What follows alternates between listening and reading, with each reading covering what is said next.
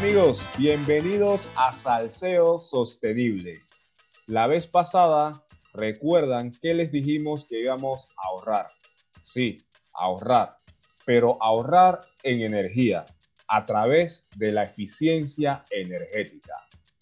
Y Melissa, como es la, la encargada de conseguir todos los contactos y demás, que lo está haciendo muy bien. Nuestra community manager. Exactamente, Melissa, increíble. Me bautizaron, me bautizaron.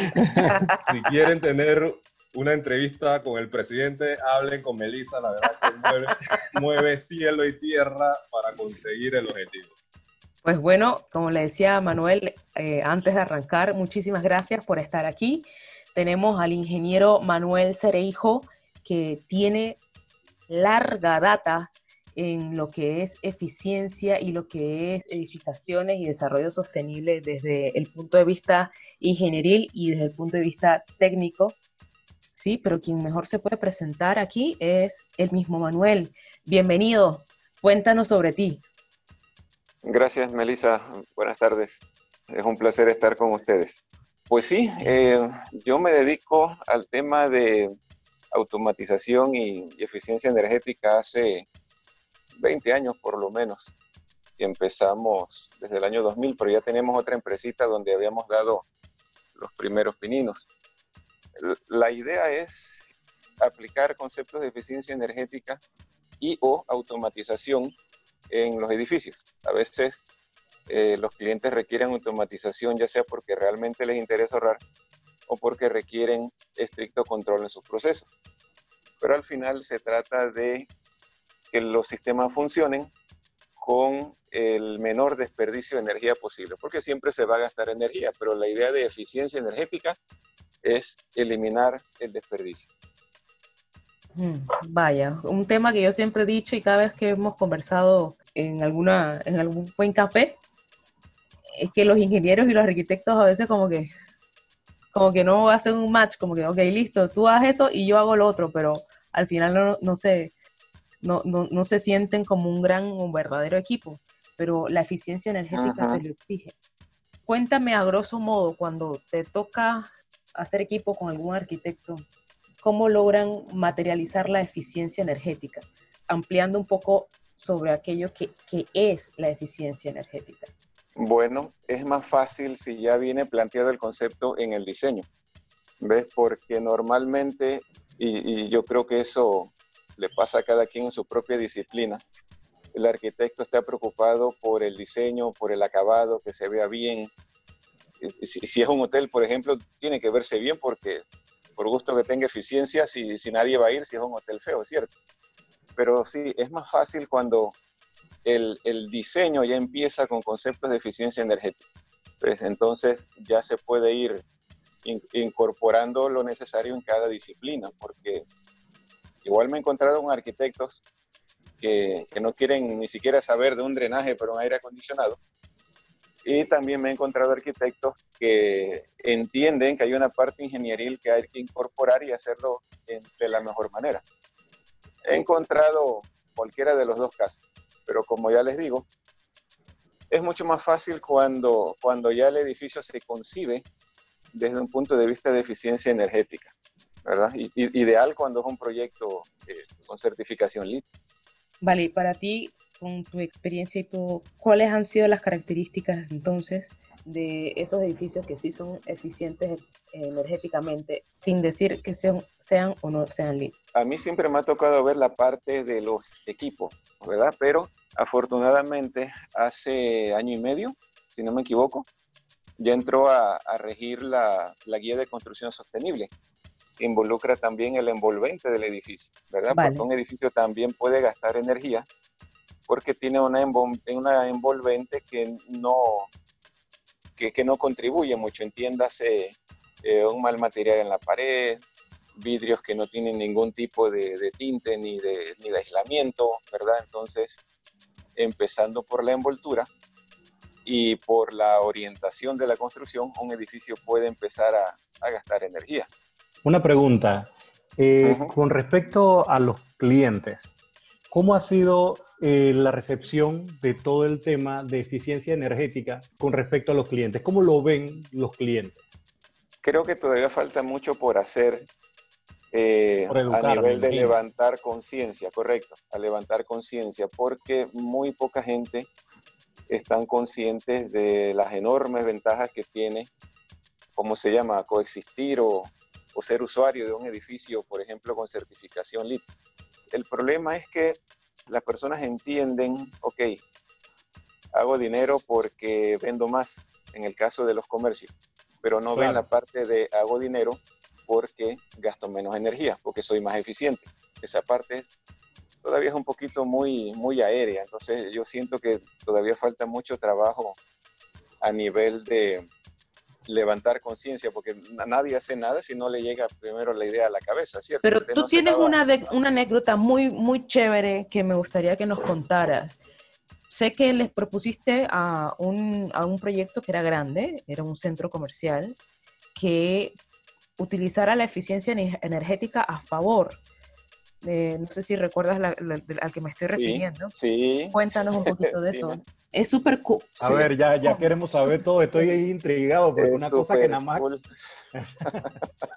Hay una comidilla, una comidilla. Sí, sí, sí, sí, sí, sí. Sí, sí, sí, sí, pero es una, es una comidilla, pero pero triste. la, ya la vida es que se iba a construir un, un, centro comercial y yo le digo al encargado de la construcción, que era el, el, mismo gerente que lo iba a manejar, y digo, oye, pero ¿por qué no, no pone una planta de agua fría? Y, y por ejemplo, le, le, le mide los BTU, la energía que cada usuario saca del lazo de agua fría. Y compra energía como gran cliente y la, la redistribuye y de, pronto quizás hasta se la puede dar a un centavito menos porque lo adora que si fuera en otro lugar. Y, y, también tiene tres bolsillos, pues les alquila el área del comercio, les da aire acondicionado y les da energía. Y me dijo, oye, ingeniero, pero usted está loco, usted sabe lo que cuesta eso. Entonces, él, lo, sí, porque entonces él se jactaba de que podía hacer sus proyectos con menos del presupuesto pero eh, cuando, cuando uno lo ve desde el punto de vista financiero, lo barato sale caro, ¿verdad?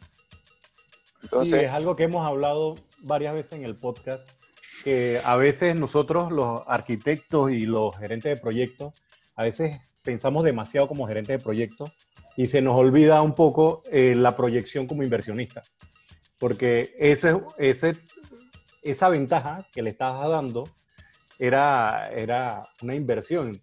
Total. Ah, que ibas a, ibas a recoger, ibas a recoger por tres vías.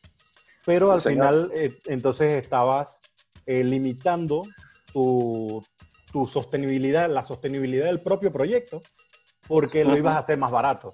O sea, no necesariamente hacerlo más barato eh, significa hacerlo mejor, ni siquiera a nivel económico. Pero ¿cuánto hubiese representado eso en diferencia, Manuel?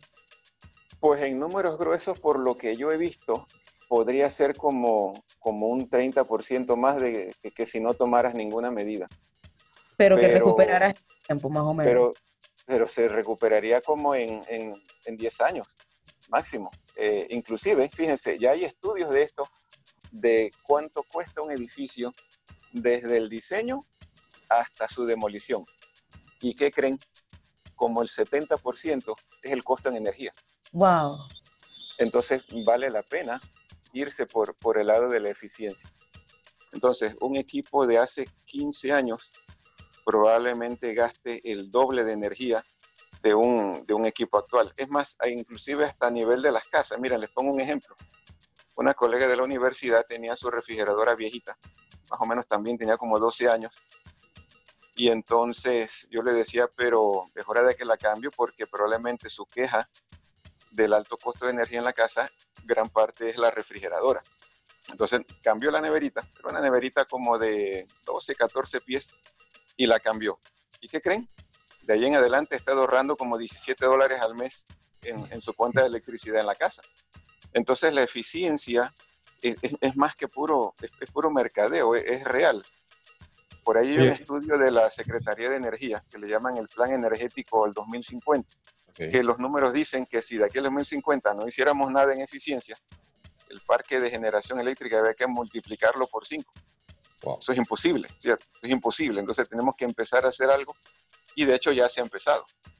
justamente relacionado con esos primeros pasos que está dando Panamá hacia una sostenibilidad, hemos estado relacionados con la guía de construcción sostenible, pero sí me gustaría que le explicases a nuestros oyentes cuáles son esas normativas sobre sostenibilidad y eficiencia energética que están surgiendo ahora en Panamá. Ok, bueno, hay, hay dos muy importantes. En el 2014 entró a regir la ley de uso racional y eficiente de energía. Esto ya empieza a poner ciertos estándares de eficiencia, da ciertos incentivos a que la gente utilice equipos eficientes y es una ley bien, bien interesante. Algunos la critican que dice que es muy blanda, pero es que es la primera, no teníamos. Entonces necesitábamos algo que estableciera como una especie de línea base, ¿verdad? Esa es la ley de uso racional y eficiente de energía, conocida como la ley URE, U-R-E. Y hace como año y medio, dos años, entró a regir la guía de construcción sostenible, que esta guía empieza por sugerir, por ejemplo, el envolvente del edificio, las ventanas, las paredes, los techos, que si la ventilación, ¿ves? Entonces, fácil sería que alguien va a construir, bueno, agarro la guía de construcción sostenible y ya me sirve de referencia. Tú que has tenido esa oportunidad de ver la parte de eficiencia energética con los clientes, has tenido buenas y malas experiencias, eh, CIS y no sé de ellos, ¿qué crees que hace falta para que se convierta en una realidad aquí la eficiencia energética? ¿Unas normas más fuertes o simplemente que se aplique lo que ya existe? Cuéntame. Bueno, esa es la pregunta que, que han tenido muchos países antes que nosotros.